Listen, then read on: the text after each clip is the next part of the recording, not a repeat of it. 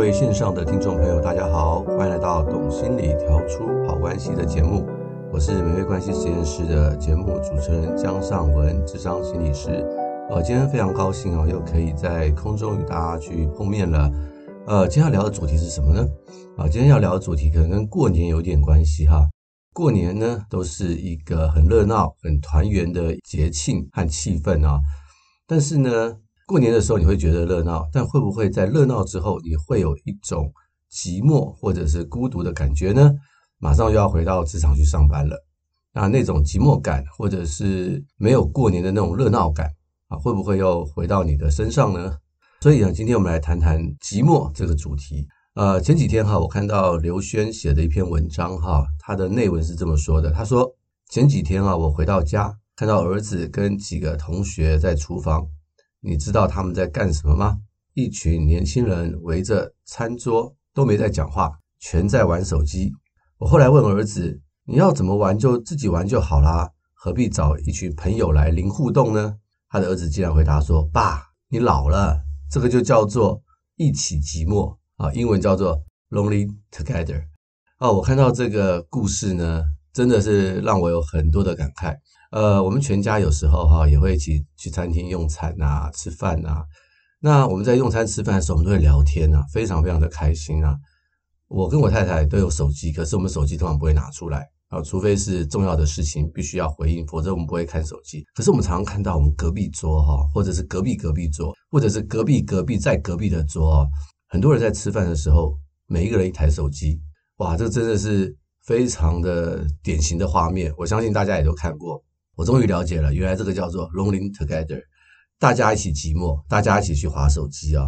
其实这个状况其实并不是很好啊，这个状况其实是很可惜的。为什么？因为大家一起吃饭的时候，应该是能够聊天、彼此互动，把握住一个当下美好的时间。结果大家一起在滑手机，一起 lonely together。假如我刚刚没有去描述滑手机的画面，看到 lonely together 这几个字，在一起寂寞，你会想到什么呢？我就会想到一些老夫老妻啊，住在一起不说话啦，啊，然后两个人的脸色都很难看啊，啊，或者是嗯养老院啊，一些老人啊很孤单啊，在那里一群人，但是都不说话，或者是我也会感觉到一些地铁站人很多很拥挤，大家不认识也不会聊天啊，当然了，不认识当然不会聊天，但是你就会觉得好像旁边的人很多，其实人呢跟人之间的距离是遥远的，这就是一种寂寞的感觉。现在的人呢，大量使用脸书啊，通讯媒体，我们有比较不寂寞吗？一九九八年呢，卡内基梅隆大学的研究者啊，Robert Cloud 他发现啊，人们上网越多，越感受到孤单跟沮丧。他说呢，在第一次上网之后的一到两年内啊，人们上网的频率越来越高的话，他的幸福感和周围人的联系就会越来越低。不晓得大家听了以后是不是觉得真的是如此呢？二零一零年呢，他们的另外一项研究啊，假如人们直接和他人互动，啊，直接的互动，他们的社会联系感和社会资本都会提高，啊，彼此关系比较好，孤独感就会下降。他们特别针对了 FB 啊做了一个研究，他说 FB 呢反而会造成相反的结果，你在脸书上给人家按赞，其实并不会增加你跟别人的联系。反而会增加更多的孤独感，因为在 FB 上按赞呢，好像是一个虚拟的拥抱，但是这个虚拟的拥抱哈，并不能够完全代替真实的肢体接触。所以呢，在 FB 上你拥有很多的朋友，而不代表你就是一个不寂寞的人。反而呢，你在这个网络社群上使用的越多的话，你可能会越不快乐，越孤立，而且会觉得。越寂寞，那其实呢，很多的研究也告诉我们呢，寂寞跟忧郁症是有很高的关联的。好，忧郁啊是什么意思呢？忧郁就是讲一个人呢情绪很低落，缺乏动力，然后很多事情都不想做，对未来呢失去了盼望。所以很多忧郁症的患者哈，在我的临床经验当中啊，常常都是在家里面不想出去。所以我很多的案主啊，当他们有忧郁或忧郁症的情况的时候，我都会鼓励他们一定要走出去，去逛街也好啊，去书店也好啊，更好的是去运动。那假如自己没有动力的话，我就会说你要找你的家人带你出去，强迫带你出去走一走，找你的朋友呢陪伴你去做一些你有兴趣、快乐的一些事情。因为你越待在家里呢，你会越没有活力，越来越寂寞。这个寂寞又会再加深你的这个忧郁症。好，所以这边哈，假设有些听众啊，你本身有忧郁症，其实呢，治疗忧郁症一个很重要的方式就是不要待在家里面，而是要出去走一走，特别去晒一些太阳啊。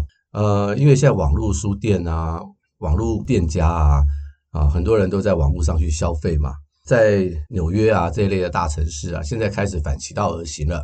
布鲁克林格堡啊，这边有一个纽约的书店，他们呢很喜欢呢。跟顾客去做很多的互动，而他们书店的特色就是，你来到这个书店，你不是来买书而已，而是你是来这边跟店员去聊天。呃，老板说呢，其实握手的文化、握手的寒暄是机器没有办法代替的。他说，人跟人之间呢，真诚眼神的互动啊，是这个网络传媒没有办法所代替的。所以大家去想一想，说，诶，我是不是一个寂寞的人啊？但寂寞有很多的定义啊，我这边等一下会跟大家去分享一个呃 UCLA 加州大学洛杉矶分校它所用的这个孤独量表，大家可以去做做看。在做这个量表之前呢，我们可能要去思考一下，可以去想想我会不会因为使用了大量的网络的交往方式，FB 啊、Instagram 啊，而忽略了跟人直接的这个交往，那这就会造成我们越来越孤单，越来越寂寞，甚至假如你发现你自己呢越来越不快乐。工作的压力之余啊，你觉得身心疲惫哈，你想要去放松，可是你放松的方式就是去滑手机，而不是去找人互动的话，其实这是一个警讯。手机它并不能够让你真正的去降低压力，它只是一种被动的降低压力，可是它事实上是没有办法降低我们的压力的。假如是这样的话，那其实对我们的身心呢是有不好的影响，应该要去找人去互动。这才是能够去降低我们真正的压力跟寂寞。那接下来我跟大家去分享加州大学洛杉矶分校用的这个孤独量表，它一共有十题哈，一分的话就是从来没有，两分就是很少，啊，三分就是有时，四分就是常常啊，大家可以去啊自我评量一下。第一题是你多常会因为需要单独做很多事情而感到不快乐？第二题。你会不会常常觉得没有说话的对象？哦，的确是哦，很多寂寞的人呢，他们的朋友是比较少的啊，他们找不到说话的对象。第三个，你多常会觉得目前的处境是如此的孤独而难以忍受？第四个，你多常会觉得没有人真正的理解你？假如你觉得没有人真正的去理解你，或许另外一个问题是我们有没有打开我们的心胸，让别人来理解我们？啊，我下一集的节目就会讲关于这个所谓自我揭露的问题。啊，第五题呢，你多常发现自己在等待别人打电话或写信来？啊，这是一种在人际关系里面比较被动的状况。啊，孤独的人呢，常常也都是很被动哦，因为他们可能会认为主动跟别人交往呢，会造成负面印象，让别人知道，所以他们通常不会主动啊。这也是孤独的一个特质哦。所以，假如你都在等别人来找你的话，那想想看。我可不可以主动的去找别人？第六题，呃，你多常觉得自己是完全的孤单？啊，这也是一个孤单的感觉。第七题，你多常会觉得你无法与你周围的人接触和沟通？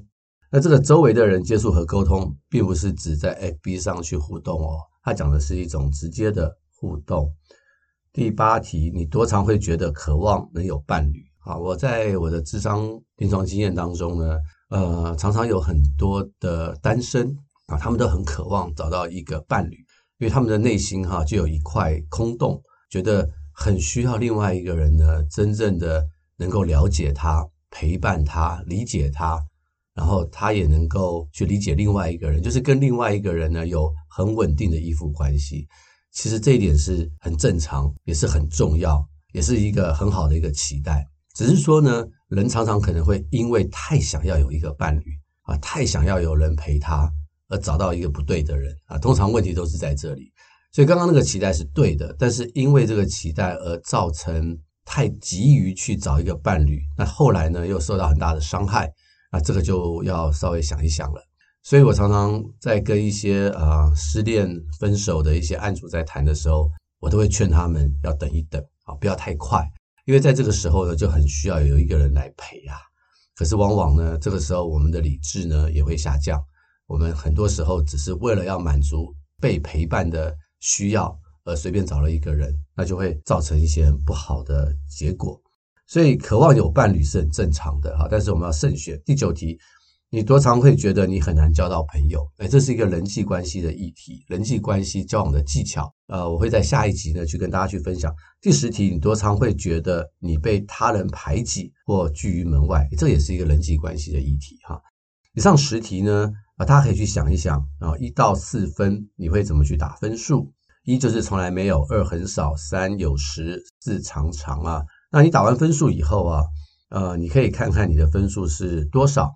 假如你的分数是在十五到二十分之间呢，被认为是一般正常的孤独经验。那三十分以上呢，就表示你正在经历严重的孤独。那当然呢，二十到三十分之间呢，可能你有一些比一般人稍微孤独的感觉啊，你也可以去想一想。那基本上三十分以上，就表示你是孤独感很重的人哦。那这个你可能要好好的想一想，到底发生了什么事情。有需要的话呢，也可以找心理师谈一谈。量表高分的人呢，可能也是比较焦虑的人，比较没有办法跟别人做朋友的人，然后自我价值比较低，自我肯定也可能不够，有比较多的社交困扰，也比较不容易信任他人。他们比较少跟别人有约会聚会，当然亲密的朋友也比较少。假设你这个分数太高的话，我们真的要去想一想，因为这可能是我们在人际关系或性格上的一个问题。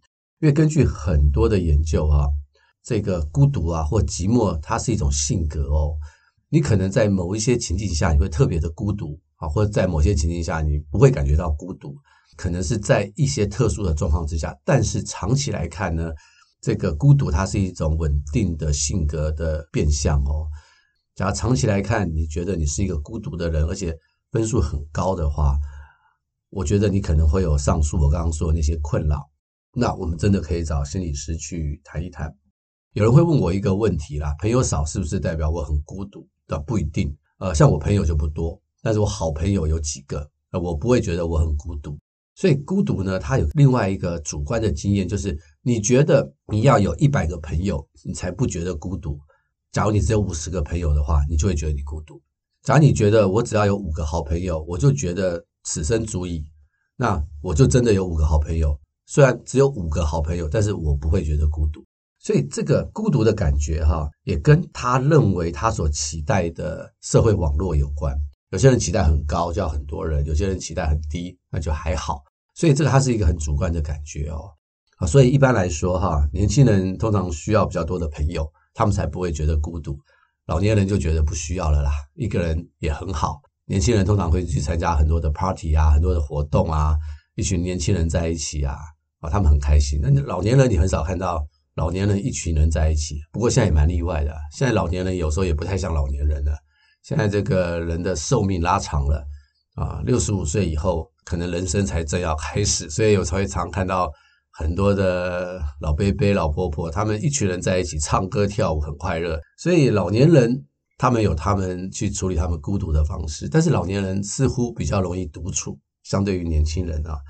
所以这也就说明了一件事情哈，就是你去问各个族群里面谁最孤独，有个研究告诉我们，大学生，尤其是这个 freshman 一年级的学生，觉得自己最孤独。你说啊，他们那么有活力，怎么会觉得自己最孤独呢？因为他们认为大学生活应该是充满着许多的友谊啊，丰富的生命，很多的 party，很多的聚会。一旦没有的话，他就觉得自己逊了，他就觉得自己孤独啊。所以大学生觉得自己最孤独，很特别吧？啊，想都想不到。我们以为老年人觉得自己孤独，不一定哦。大学生觉得自己是最孤独的。那孤独的人哈，或者是比较寂寞的人哈，到底会有什么不好的影响啊？除了我刚刚讲的那些社交的一些问题之外，其实对身体的影响也是非常大的哦。他们对身体会有什么样的影响啊？很多的研究啊告诉我们说，孤独的人比较容易危害健康。第一个就是他们的健康习惯比较差，因为他们孤独嘛，所以他们比较不会出去运动啊，比较少社交，然后他有比较多的压力源哦。因为常常会有很多的人际关系的困扰，所以压力就会很大。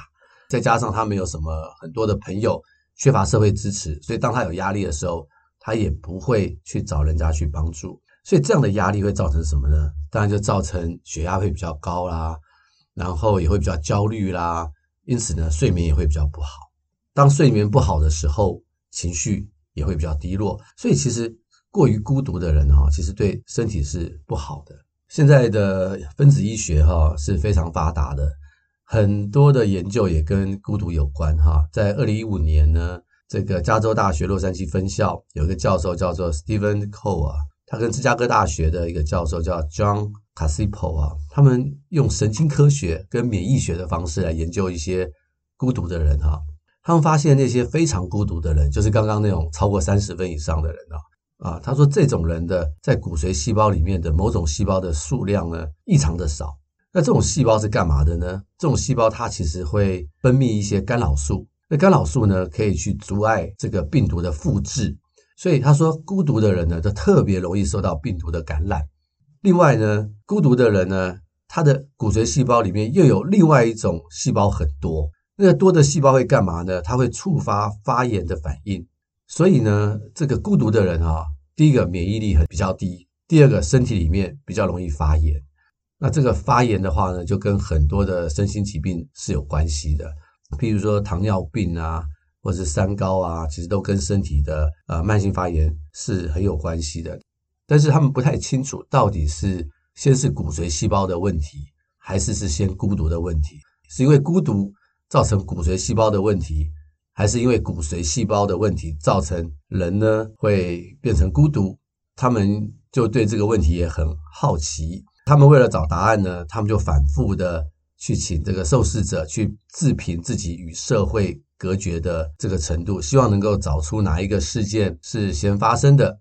结果呢，发现是这样的：受试者对于与世隔绝的感受与发炎的基因活动量的增加是同时发生的。他这边发现说，当人呢的身体里面的发炎反应增加的时候，这些发炎反应的这些细胞呢，会跑到大脑里面，跑到大脑里面以后，就会引起很大的焦虑感。这个焦虑感呢，就会干嘛呢？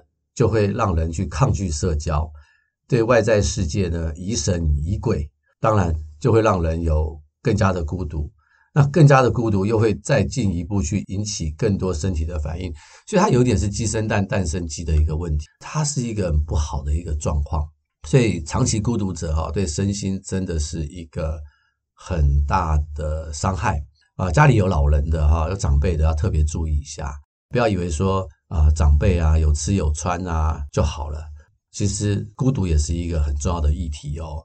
很多的长辈啊，这个孩子都不在家了，啊，老伴也不在了啊。我们常常在这个自杀房子里面，这一类的长者啊是自杀的高危险群哦，因为他很孤单，他一个人啊，孩子也忙，没办法在他身边，他会觉得自己活着没有意义，常常会开始忧郁症，开始孤独。